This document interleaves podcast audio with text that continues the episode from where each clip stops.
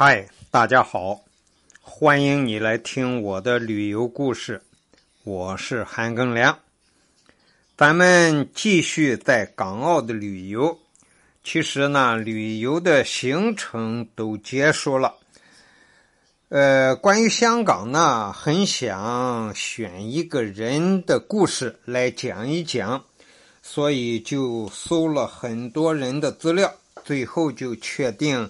先讲香港著名的霍英东先生。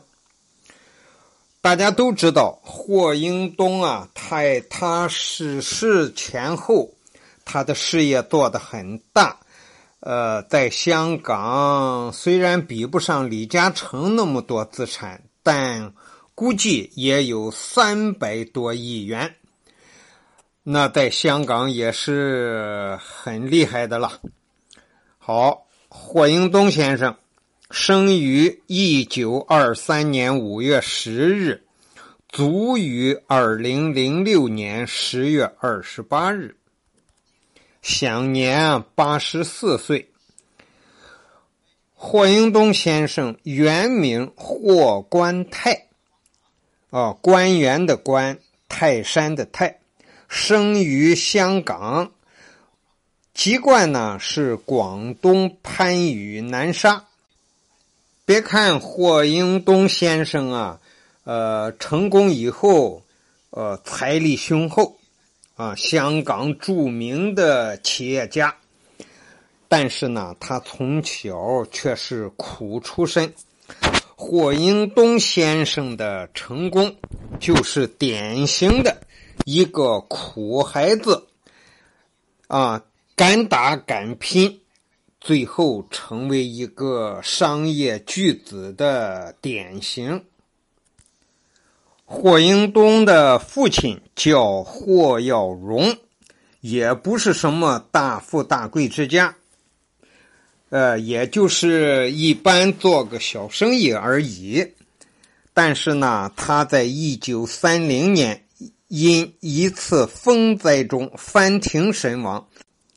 因为啊，霍耀荣啊做的是在海上货物接驳这样的一个工作，所以他要驾驶轮船，结果这个船翻了。那么这个时候呢，霍英东只有七岁，父亲身亡，家境就马上陷入了贫困。他的母亲啊。带着他，还有一个九岁的姐姐、五岁的妹妹，生活重担全落在他母亲身上。霍英东啊，在学校读书很勤奋，成绩总是排在前三名。他后来回忆说呀：“那时我读书十分专心，总是不甘落后，偶有成绩落在第三名以下，自己便觉脸红。”香港呀，被日军占领之后啊，霍英东也不能读书了，他要帮着母亲工作挣钱养家。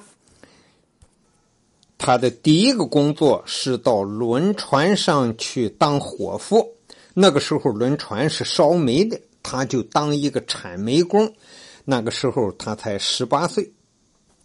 霍英东啊，干得非常的吃力，回到家了，全身骨架就像散了似的，倒在床上就呼呼入睡。可是就这样，只干了九个月，这个老板裁员的时候呢，还把他解雇了。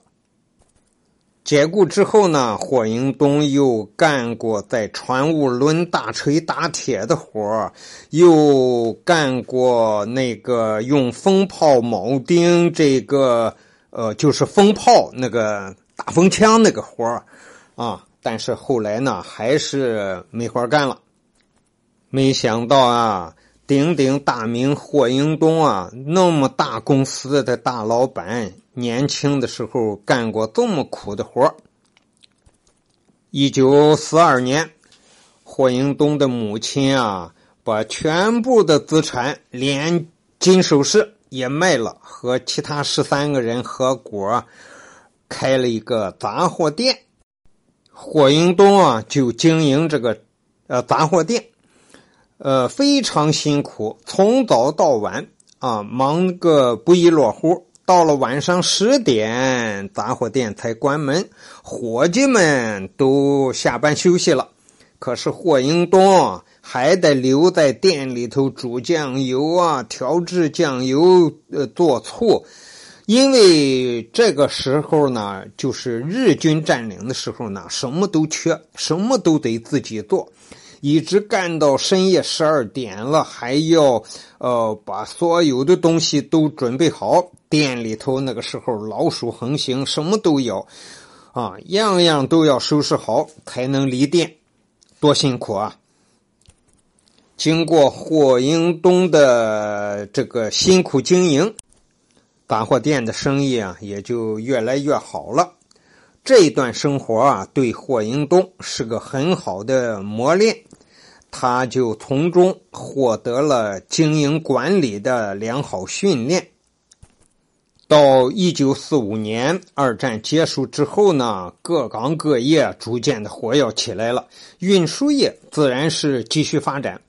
霍英东啊和他母亲都看准了这个时机，毅然的把这个杂货店顶给了别人。呃，得了七千元，决心重操父亲的博运这个行业。一九四五年啊，香港在那个日本沦陷光复之后呢，人口才五十万，但是那几年啊，迅速的增加到了一百万。我记得看一些讲那个时候的书呀，就说香港。在国民党统治的时候呢，并不是像现在还需要用办什么护照才能过去。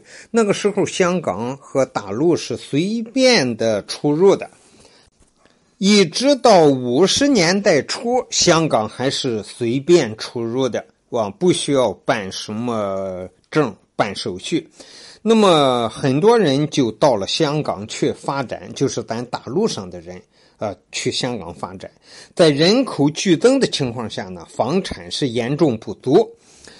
霍英东啊，审时度势，认定香港的房地产业必然有大的发展。早在一九五三年初，他已经就开始经营房产业了。他成立了立信置业有限公司。那个时候啊。在香港的房地产商啊，有英国人、美国人、加拿大人，还有香港人。那个时候买房子啊，都是整栋房屋出售的，从买地开始，然后规划，再盖楼，最后，呃，一直盖成了再卖。这个资金的周转期很长，而且资金需要很多，是霍英东。创造了预售楼花这种买楼卖楼的方式，而且还可以分期付款。这个方式是霍英东创造的啊，他卖楼就卖的非常快了。